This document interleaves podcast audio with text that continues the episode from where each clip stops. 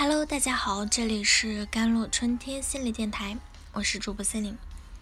今天跟大家分享的文章叫做《你这狗脾气，换个人也够呛受得了你》。中国最爱离婚的是东北人，在民政部二零一八年啊全国离结比排行榜中，人高马大、腿又长的东北人民宪法之人的占领了第一梯队。黑龙江以百分之六十三的离结比力压了上海、北京，拿下全国第一，甩开全国平均值十五个百分点。能过过，不能过离。那东北人爱离婚啊是有传统的。拿小三问题来说，八成东北人都选择别逼逼，直接离。倒不是不看好，是感觉没必要要凑合。那在东北，老爷们儿跟媳妇儿干仗。一般挺不过三天，三天不道歉，娘家人就要提着刀、铁锹擀面杖杀过来了。离了他不能活咋的？过不下去就回家，能养个得起你的？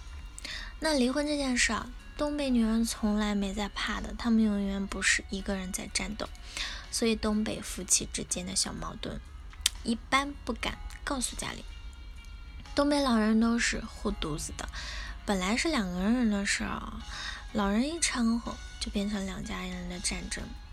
再闹的孩子，背后都有个强势的东北老娘，这就不难理解为什么在东北离婚原因大数据中，婆媳啊、丈母娘之间不和占了近半数。有钱离，没钱更得离啊！城镇率高带来的人口流动，产生大量。工业的家庭，直接结果就是女性就业率高，双职工的家庭多，婚姻双方实力相当。那婚姻中，经济地位决定话语权啊！原来家里大事小事谁挣得多谁说了算，挣钱多的往往是男性。现在大家挣钱一样多，一言不合就飙车，一点儿不新鲜。城市化带来的第二个结果就是。独生子女增多。过去的三十年里，作为共和国长子的东北地区，计划生育执行最彻底了。两个独生子女结婚，享受了六个钱包的鼎力支持。无论工作还是结婚买房，都是势均力敌了。个性上互不相让，使婚姻的包容度啊。逐年的降低，除了不愿意伺候配偶，独生子女还不愿意生孩子。生啥生？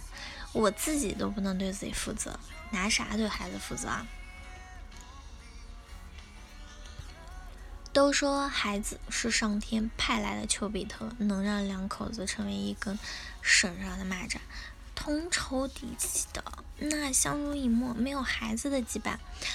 婚自然想离就离，不生孩子的原因有一点是，近几年东北地区经济增速出现了下滑，应对经济的不景气，有能力的人只好背井离乡，寻求更好的就业机会，而这种人口外流也很容易造成夫妻分离，毕竟花花世界诱惑多，原来是车马很慢，一生只够爱一个人，现在说好一起白头到老。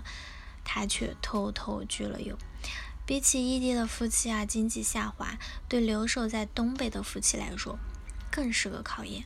穷将生活中的矛盾无限放大，越没钱越猛要彩礼，刚就是拜完了彩礼就拉倒，在不少东北农村形成恶性循环。曾有新闻报道，东北某农村结婚要二十六万的彩礼。结婚一年半了要离婚，可以说在东北有钱离，没钱更得离。东北女人是炸药桶，还不是男人者呢？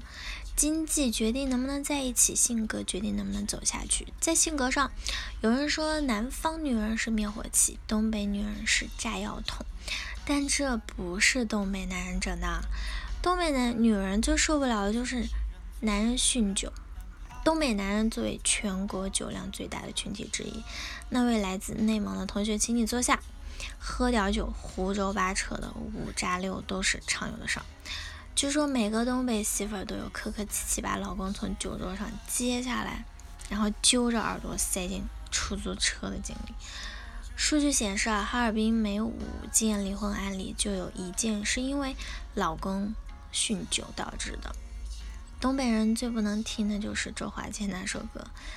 这些年，一个人婚也过，礼也过，会寂寞，会喝多，还记得过去老婆。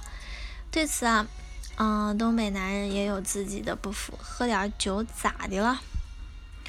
哪回经费不是媳妇儿批的？很多东北老爷们儿在外面特有面。呼风唤雨，但实际赚的钱没有一分在自己手里，通常还是没捂热乎就上交。东北人脾气火爆，不受委屈，豪爽的性格在离婚这件事情上体现的淋漓尽致。从来没有一群人离婚这样随性，从来没有一个地方把离婚看得这么稀松平常。不得不说，东北人离婚过于冲动了，但离还是不离。终究是个人选择，也是经济发展不同阶段的社会现象。零二零二年，我们不鼓励离婚，但结婚不应是人生路上唯一的选择。事实上，东北人也不总是劝离不劝和，真觉得没必要离，就会亮出万能金句。好了，以上就是今天的节目内容了。咨询请加我的手机微信号。幺三八二二七幺八九九五，我是 C 零，我们下期节目再见。